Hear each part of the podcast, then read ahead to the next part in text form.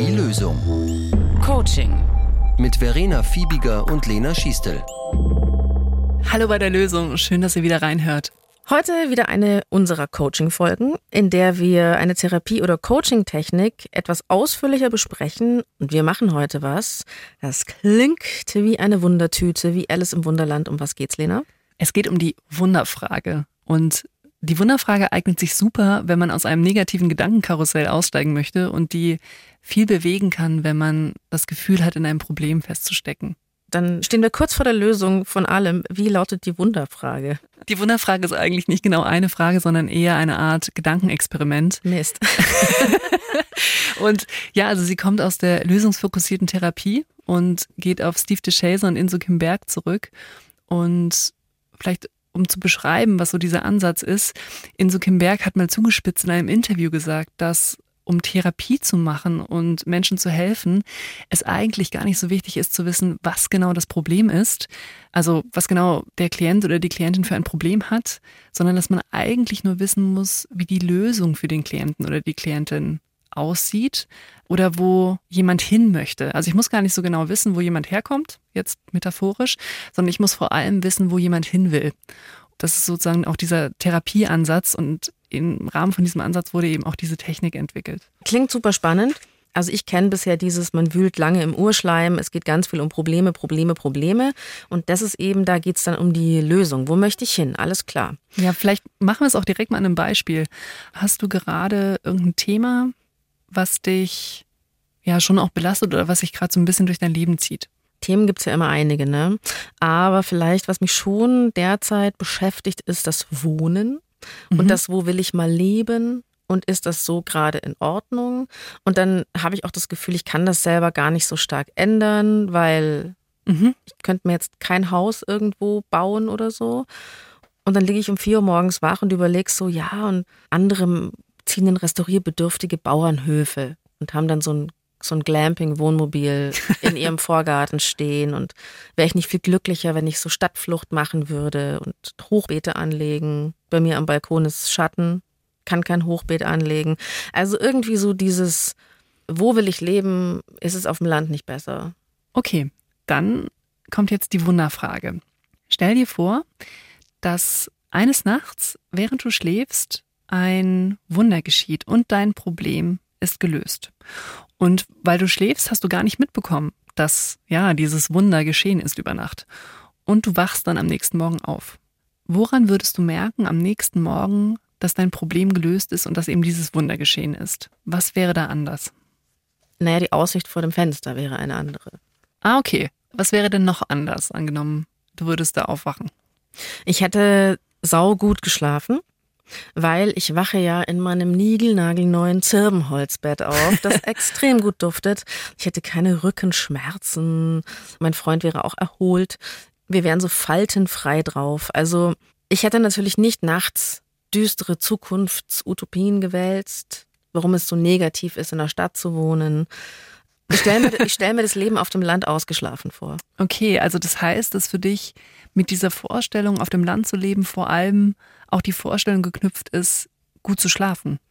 Das ist natürlich ein totales Klischee, ne? weil auf dem Land bedient ständig irgendjemand eine Häckselmaschine, einen Rasenmäher, der Mähdrescher läuft, also da ist es überhaupt nicht ruhig. Aber ich verbinde es mit Ruhe, weniger Stress und richtig okay. gut schlafen. Das ist ein echt schönes Beispiel, weil genau das die Wunderfrage auslösen soll, nämlich diese, dieses dem so ein bisschen auf den Grund gehen oder was ist es denn konkret, was mich an einem Problem stört. Also bei dir, wenn du sagst, das Problem ist dieses, ach, dass du das so hin und her wälzt, ob du eigentlich aufs Land ziehen solltest oder nicht, dass eigentlich für dich vor allem dieses in Ruhe schlafen wollen und ausreichend Ruhe haben, dass du daran merken würdest, dass sich es positiv für dich entwickelt hat.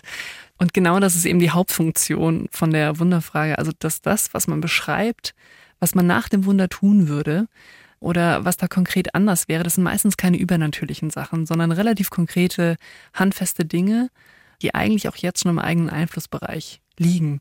Und jetzt in deinem Fall wäre das zum Beispiel, dass man konkreter überlegt, okay, wie könnte man vielleicht es jetzt eben schon schaffen, dass du besser schläfst. Dafür müsstest du dann gar nicht aufs Land ziehen, sondern dass man überlegt, okay, welche Randfaktoren spielen da jetzt schon eine Rolle. verallgemeinert kann man eben sagen, dass die Wunderfrage einen darauf aufmerksam macht, dass man vielleicht tatsächlich auch jetzt schon einige Dinge eben tun könnte oder auch von bestimmten Dingen schon mehr tun könnte, die auch jetzt schon im eigenen Einflussbereich liegen. Genau, und da wäre eben die Frage, denkst du, dass du irgendetwas zum Thema besserer Schlaf eben vielleicht auch jetzt schon machen könntest? Ja, also ehrlich gesagt, ich schlafe gerade auf Büchern. Also das Bett steht auf Büchern, weil es auf einer Seite kaputt gegangen ist. Und ja, klar, ich müsste einfach konsequent das Handy scrollen lassen, wenn ich im Bett liege. Alles, was zum Thema Schlaf gehört, mache ich falsch. Auch gerne mal so richtig schwer essen. bevor man ins Bett gehen möchte. Ganzen Tag nichts und dann sich so drei Teller Nudeln reinhauen. Das ist meine Spezialität. Und da müsste ich einiges machen und das Zirbenholzbett endlich anschaffen. Ja, das wünsche ich mir wirklich. Und das ist auch eben erstmal günstiger als ein ganzer Umzug. Es ist günstiger, aber es ist auch kostspielig. Habe ich auch schon recherchiert. Ein Freund von mir meinte auch, es gibt nichts Spießigeres als ein Zirbenholzbett. Das ist richtig ekelhaft. Das riecht quasi. doch gut, oder? Es riecht mega und man kann es auch ohne Ast quasi kaufen. Also es gibt auch so glatte Zirbenhölzer. Das sieht dann eigentlich relativ schlicht aus. Wir werden übrigens nicht gesponsert. Das Für alle Fälle. Nee, wirklich nicht Boxspring, Zirbenholz ist der neue Scheiß. Ich sag's euch. Also finde ich gut, ist entlastend. Erstmal ein Bett kaufen, nicht gleich ein ganzes Haus bauen. Genial. Ich glaube aber tatsächlich, das wollte ich auch noch sagen an der Stelle, wahrscheinlich ist es wirklich einfacher, wenn einem ein Profi diese Frage stellt, weil man ja oft selber nicht wirklich weiterkommt. Also auch wenn man so Gedankenexperimente für sich macht, ist es nochmal schwierig, ne? Da kommt man dann schnell in den Urwald. Ja, also was da eben manchmal die Schwierigkeit ist, dass wenn man halt selber in so einem Problem feststeckt, fühlt es sich eben wirklich auch tatsächlich so ein bisschen ausweglos an. Also man fällt dann manchmal in so eine Art Schwarz-Weiß-Denken und so ein Gefühl von, es braucht tatsächlich ein Wunder, um dieses Problem für mich zu lösen und übersieht eventuell eben Teilschritte, die aber durchaus auch schon hier und jetzt möglich wären und die auch schon hilfreich wären. Und dass es dafür eigentlich nicht das gesamte Wunder braucht, weil man, wenn man genau hinschaut, ganz viele kleine Dinge im Alltag entdeckt, okay, wenn ich die ausbaue oder wenn ich mehr davon mache, dann wäre das schon in der Summe eine echte Hilfe, ohne dass das eigentlich in Anführungszeichen gelöst ist. Und das heißt eben, das ist ein Perspektivwechsel. Also ich gehe weg vom Problem hin zur Lösung. Was wünsche ich mir eigentlich? Wie könnte die aussehen? Oder wie fühlt, nee eben, wie fühlt es sich an, wenn mein Problem weg ist.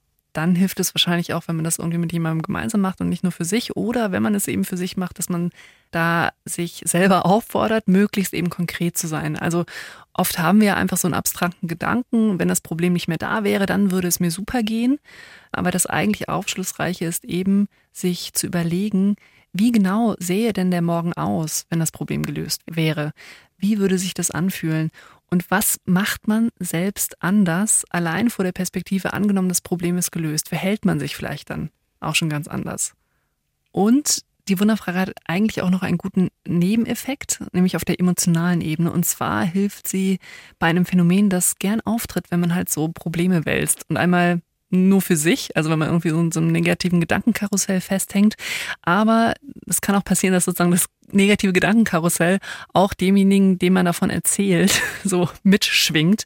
Das nennen wir in der Fachsprache Problemtrance. Und damit ist gemeint, wenn man so ganz ausführlich eben ein Problem beschreibt, die vielen Formen benennt, warum man unter einem Problem leidet, all das, was man schon ausprobiert hat, aber was noch nicht funktioniert hat und so weiter das kann dazu führen, dass man eben gedanklich in so einen Negativkreis gerät. Und wenn man das dann beschreibt und immer weiter beschreibt und dass sich dann die Situation auch immer ausweg und hoffnungsloser anfühlt. Und dann wird es auch immer schwerer, auch nur ganz kleine Änderungsideen überhaupt zu denken. Klassische Grübelfalle eigentlich auch, oder? Und ich kenne das, ich kenne es super gut, dass man, wenn man mit jemandem am Küchentisch sitzt und man bespricht ein Problem und man selber ist ja nicht betroffen, sondern versucht zuzuhören macht vielleicht ein paar so halbgare Ratschläge und denkt sich irgendwann auch, ja stimmt, das Leben ist eigentlich echt schrecklich. Das ist ja furchtbar. ja, und da würde man eben sagen, du bist auch damit in der Problemtrance. Und da hilft eben die Wunderfrage, so einen Perspektivenwechsel vorzunehmen. Ja, da muss man auch darauf achten, das ist jetzt aber eher so ein fast therapeutischer Hinweis, dass man schon so auch das richtige Timing hat, weil sonst kann sich mein Gegenüber auch schlicht gekränkt fühlen, dass man irgendwie so, jetzt stell dir doch mal vor, es wäre anders. Anders. Das Problem wäre einfach weg. Du bist gerade verlassen worden, für sich mega scheiße, aber hey, stell dir mal vor, morgen. wäre das kein Problem mehr. Ja. Nee, also genau, und da muss man ein bisschen aufpassen, weil das kann sich dann so anfühlen, auch für das Gegenüber, als würde man das Leid nicht ernst nehmen. Und wir sagen ja auch hier in der Lösung ganz häufig, wie wichtig es ist, erstmal einfach zuzuhören und Schwierigkeiten und Themen auch ehrlich anzunehmen und nicht zu schnell einfach wegmachen zu wollen. Aber es ist eben ein Unterschied, ob ich ein Problem ernst nehme und aufgreife oder ob ich mich von Hoffnungslosigkeit mit anstecken lasse. Und da sorgt eben die Wunderfrage dafür, dass wir eben so einen kleinen emotionalen Shift haben und kann eben helfen, aus dieser Problemtrance und aus diesem Gefühl der kompletten Hilflosigkeit herauszukommen. Ich glaube, ich habe verstanden, wie das Prinzip ist. Es gibt zwar nicht die eine Wunderfrage, die deine Probleme wegzaubert, und ich glaube auch tatsächlich, dass es in so einem therapeutischen Setting einfacher ist, also wenn da so ein Profi nachfragt.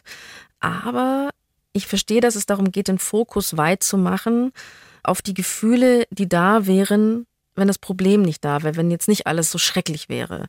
Und dass man zum einen darauf kommt, was man sich wirklich wünscht und dass man vielleicht auch überhaupt wieder irgendein gef positives Gefühl haben kann, also so eine Art positive Vision.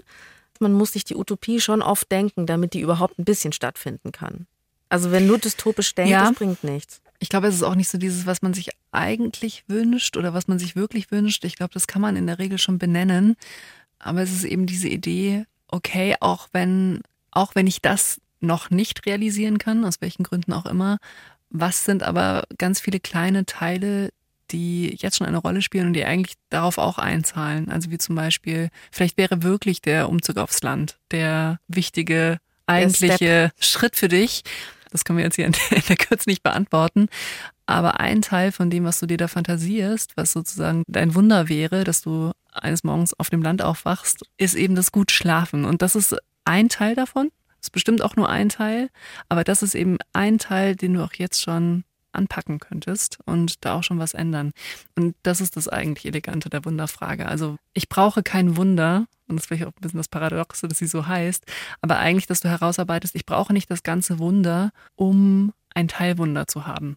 Also der einfachste Effekt, den ich mal festgestellt habe, und das passt, glaube ich, gut zur Wunderfrage, ist, du wohnst in der WG, manchmal gibt es Unstimmigkeiten und du stehst in der Früh auf und irgendwie hat der andere nicht guten Morgen gesagt und du weißt nicht genau, oh, ist hier dicke Luft, ist alles okay und dann kommt schon wieder so ein beklemmendes Gefühl und da habe ich mich tatsächlich auch mal gefragt, was wäre denn los, wenn man sich gut verstehen würde oder wenn da überhaupt kein ja, Zweifel dran genau. wäre, wenn alles in ja. Ordnung wäre.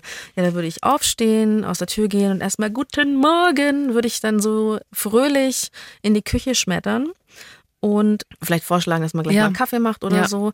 Ich glaube tatsächlich, dass oft so ganz kleine Sachen dann eine ganze Stimmung umdrehen können und dann kann man vielleicht auch wieder besser miteinander. Und da ist nur die Vorstellung so, was wäre denn, wenn wir uns eigentlich gut verstehen würden? Der Wunsch dahinter ist natürlich klar, ich möchte in Harmonie wohnen daheim und nicht in einem Kleinkrieg aufwachen. Da ist eben auch der, der springende Punkt, dass man sich erlaubt zu denken, dass man halt das Problem auch ein Stück weit durch sein Verhalten selber herstellt. Und das ist der Teil, der wiederum aber auch schwierig ist manchmal, wenn man das einfach so bespricht. Also ganz häufig fühlen sich ja Probleme auch so an, als hätte man da selber gar nicht viel zu tun, sondern es sind Dinge, die einfach sich ereignen. Schicksal. So Schick, Schicksal und ähm, es fühlt sich so an, als hätte man dazu gar nicht so viel beigetragen. Ist auch bei vielen Problemen so. Aber es lohnt sich, die Perspektive, stelle ich eigentlich das Problem auch ein Stück weit selber her. Dadurch, dass ich denke zum Beispiel, dass wir total stunk gerade in der WG haben, gehe ich eben auch auf eine bestimmte Art und Weise vielleicht morgens auf meine WG-Mitbewohner und WG-Mitbewohnerinnen zu und stelle dadurch das Problem auch auf eine bestimmte Art und Weise her. Und wenn ich jetzt einfach mal von dem Gedanken lassen würde, dass dieses Problem existiert und denke, wir verstehen uns gut, würde ich mich ganz anders verhalten und dadurch auch das Problem ein Stück weit weniger herstellen. Also ich finde, die Wunderfrage hat es ganz schön in sich, ehrlich gesagt. Die ja. ist nicht einfach. Ich glaube aber, so dieser Perspektivwechsel ist vielleicht der Schlüssel. Think the opposite, hat mal ein sehr guter Freund von mir gesagt. Denk einfach das Gegenteil oder denk die dritte Option, die es auch noch gibt. Weil oft denkt man immer nur das oder das. Das ist Tetralemma. Das ist eine Technik. Ach verdammt, Tetralemma. Müssen wir wann anders machen. Okay, damit sind wir auch schon am Ende für heute. Danke an euch fürs Zuhören und vielleicht ist ja auch für euch die Wunderfrage als Gedankenexperiment an der einen oder anderen Stelle nützlich.